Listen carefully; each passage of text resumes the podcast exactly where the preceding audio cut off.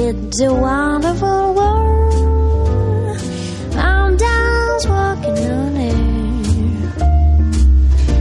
Pues ya está por aquí Rosa Campomar, ¿qué tal? Muy buenas tardes. Buenas tardes. Bienvenida y hoy hablamos de ciencia, ¿no? ¿Qué nos traes? Rosa? Hablamos de ciencia, hablamos de nuevas tecnologías y hablamos de alguien con sensibilidad para interpretar algo que siempre hemos defendido, que es que la ciencia nos rodea, que estamos ah, viviendo ciencia constantemente, desde el momento en que respiramos y nos movemos en cualquier sitio. Hay alguien al otro lado de... Iba a decir al otro lado del teléfono, pero no es real porque está en Radio Barcelona En Radio realmente. Barcelona, sí. Eh, vamos a saludar a la persona con la que hoy vamos a conversar, que es Jordi Pereira. Jordi Pereira es un joven estudiante, eh, estudia ingeniería mecánica en Barcelona, tiene 23 años y es el autor de un blog, de una página web, La Ciencia del Sofá, que es un, en solo un año, casi prácticamente un año, porque lo inauguró en, en enero del año pasado, bueno, de este año. Sí. Eh, en casi un año ha conseguido ser uno de los blogs finalistas de los premios Bitácora y además ha sido el más votado popularmente. ¿Por qué pasa eso? Es lo que nos va a contar Jordi. Bienvenido, buenas tardes. Hola, buenas tardes. Muchas gracias por acompañarnos. ¿Cómo es este blog? ¿Cómo es esta página web, La Ciencia del Sofá? Pues es, bueno, es ciencia de sofá, no la ciencia del Ah, sofá. perdón, perdón. Eh, Le he puesto un- una L que no tocaba. Sí, no, lo hace mucha gente, lo hace mucha gente. No, es, quería acercar un poco la ciencia al público general, porque muchas veces hay términos complicados y, y conceptos que acaban relacionados con otros conceptos más profundos, entre comillas, que es difícil de asimilar cuando lo lees por primera vez. Y quería más o menos acercar esto al público en general.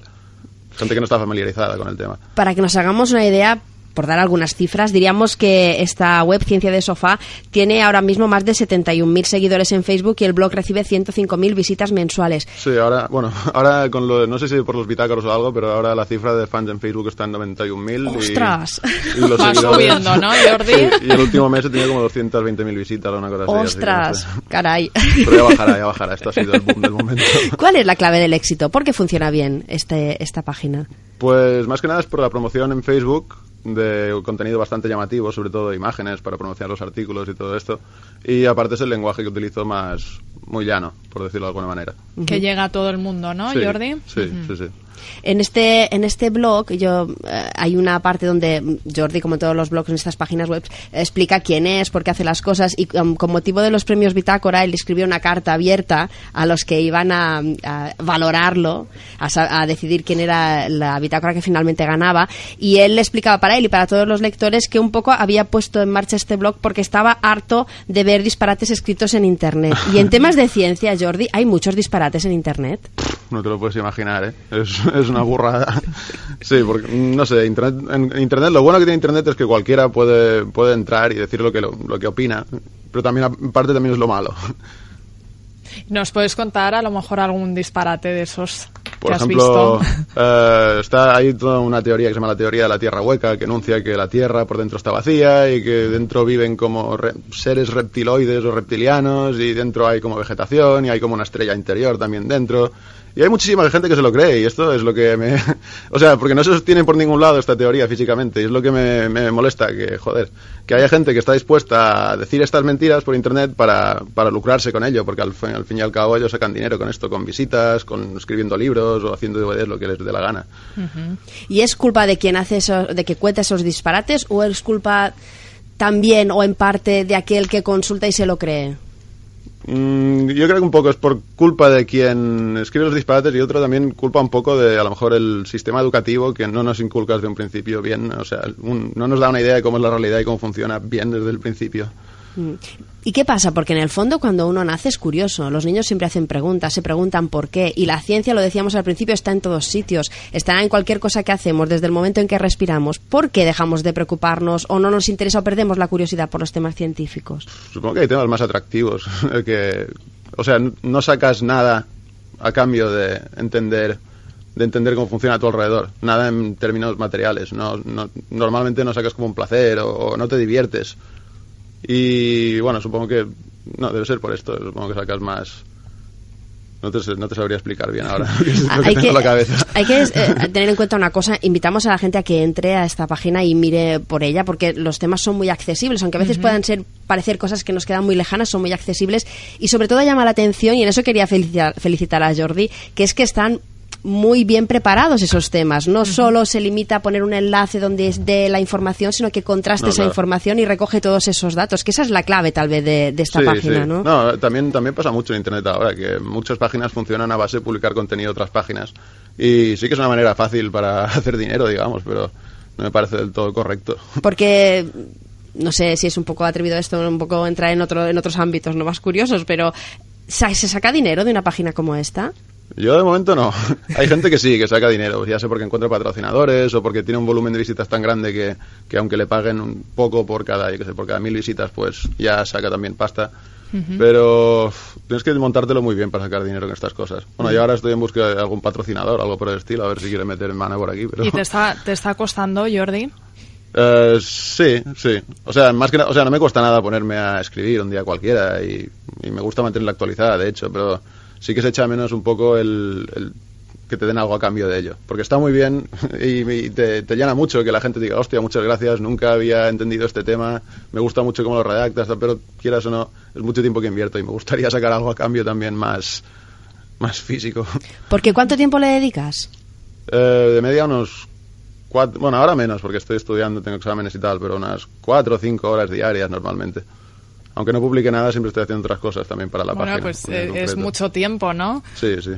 No sé si esto de publicar y de escribir le viene por otro lado por otras aficiones que tiene Jordi, porque hay que decir que él también tiene una novela.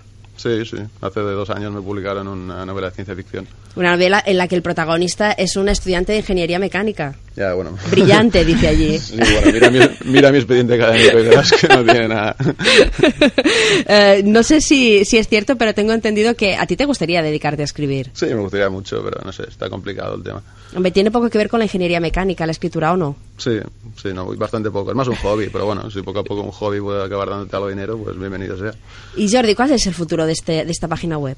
Pues de momento seguiré con ella, no sé si actualizando más o menos a menudo, pero seguir seguirá. Ahora, el ritmo de las publicaciones dependerá de si encuentro una fuente de ingresos de- a partir de ella. Mm, Pero el hecho de haber sido finalista de los premios Bitácora y de haber tenido tanto apoyo por parte del público a través de Facebook no hace posible que exista una cierta garantía de continuidad. No, sí, sí, claro, sí, la continuidad está. Sí, de hecho los bitácaros han sido unas cosas que me ha hecho decir que sí, que voy a seguir sí o sí. Pero, claro, el tema está con qué intensidad voy a seguir. Claro. Ciencia de sofá, ¿por qué? Ah, no, no sé, porque cuando estaba pensando un nombre así más o menos pegadizo del blog, estaba tirado en el sofá con el ordenador, escribiendo, no sé, estaba haciendo cosas y dije, hostia, ciencia de sofá, queda... Se te ocurrió así, Define bastante así bien lo que así. estoy haciendo ahora, sí, sí. ¿Cuál ha sido la entrada de, de esta página que ha tenido más, más trascendencia? O no sé si te ha sorprendido más, aquello que dices, me he preparado este tema, me lo he currado un montón y no ha tenido nada de, de No, esto, impacto. esto pasa muchas veces, que muchas veces te curras una entrada que te has informado durante cuatro o cinco días, he estado leyendo y luego lo cuelgas y tampoco le importa mucho a nadie. Y luego cualquier cosa que cuelgues en plan más a nivel de curiosidad sí que le gusta mucho a la gente. La que más visitas ha tenido, bueno, las dos que más visitas han tenido han sido una de ellas, se llama El misterio de las piedras rodantes, que trata sobre un desierto en Estados Unidos donde en invierno se congela, o sea, es un desierto que se- en invierno se congela porque llueve mucho y las temperaturas son muy bajas y cuando se funde la nieve encuentran que todas las piedras se han movido del sitio y dejan detrás como una estela. Y era como un misterio hasta hace poco que se ha modelado más o menos cómo interactúan el agua y el hielo y el barro del fondo y cómo las arrastra. Y otra de ellas es una que se llama la Isla Sentinel del Norte, que es una, creo que es el único sitio, bueno, aparte del Amazonas, uno de los únicos sitios del mundo que quedan que están totalmente incontactados por el ser humano. Y hay una tribu que vive allí desde hace miles de años viviendo como hace, como vivían cuando llegaran ahí, hace 60.000 años por ahí. Y es curioso que, o sea, los barcos solo pueden acercarse hasta cierta distancia porque a partir de, bueno, hasta la distancia en que llegan las flechas de los de la tribu. Porque a la mínima que alguien se acerca, pues se lo cargan también, es muy violento. Esto sí que parece una cosa inventada de Internet. Sí, sí, no, pero... no, 100% fiable, nunca hay nada inventado. Todo está contrastado. ¿Y cómo eliges los temas, Jordi? Pues no sé, muchas, a veces por alguna curiosidad de estas que encuentras por internet en plan algo muy corto, que ves que detrás sí que tiene muchísima chicha que sacar, pero no sé. Y otras veces también es simplemente de memoria, porque de pequeño leía muchísimo y, y muchas veces me acuerdo de cosas sobre astronomía o algo así que me gustaba mucho leer de pequeño y digo, hostia, esto estaría bien para una entrada. Y ahora, Jordi, ¿en qué trabajas? Pues ahora estoy con la página web, también estoy con otra, con otra novela para el año que viene. Sí. Y, y no sé, también quería, quería mirar a ver si encontraba alguna editorial o algo, quería hacer alguna publicación, eh, alguna publicación científica conmigo. Yo tengo un par de ideas, así que bueno, es cuestión de ir buscando. Bueno, que, y que no falte la, la imaginación, ¿no? No, Sobre claro, todo claro. eso. sí, sí. Bueno, y acabar la carrera, entiendo. No, sí, claro, también. Eso- bueno, eso lo quieren más mis padres que yo. Sí, sí, no sí. sé qué piensan en, en la familia de Jordi al ver que le dedica tanto tiempo a un proyecto como estos que en principio no resulta muy rentable. Bueno, eh, al principio cuando empezaba me miraron un poco en plan, bueno, tú verás lo que haces, no sé, estás, estás invirtiendo mucho tiempo en esto, pero ahora que, bueno, cuando empecé, cuando salí nominado para las bitácoras y empecé a quedar algo, y, o sea, cuando empecé a, cuando- a ver mucho apoyo popular y ver que llegaba a la final y tal, sí que lo sigue haciendo más ilusión poco a poco, la verdad. Bueno, Jordi, pues nada, un placer eh, haber estado con nosotros. Muchísimas gracias. Hombre, al revés, al revés. Muchísimas gracias. Y sobre todo que tengas muchísima suerte en tus próximos proyectos. Muchas gracias. A ver qué tal. Rosa, un placer, Un como placer, cada viernes. sí, nos lo hemos pasado muy El bien. viernes que viene más. Y recomendem- recomendemos a la gente que entre en este Claro. blog, en lacienciadesofa.com, que es una manera muy fácil y directa de entender de lo que estábamos hablando hoy y de ver que la ciencia puede ser entretenida y divertida. Muchísimas gracias. Hasta el viernes. Hasta el viernes. luego.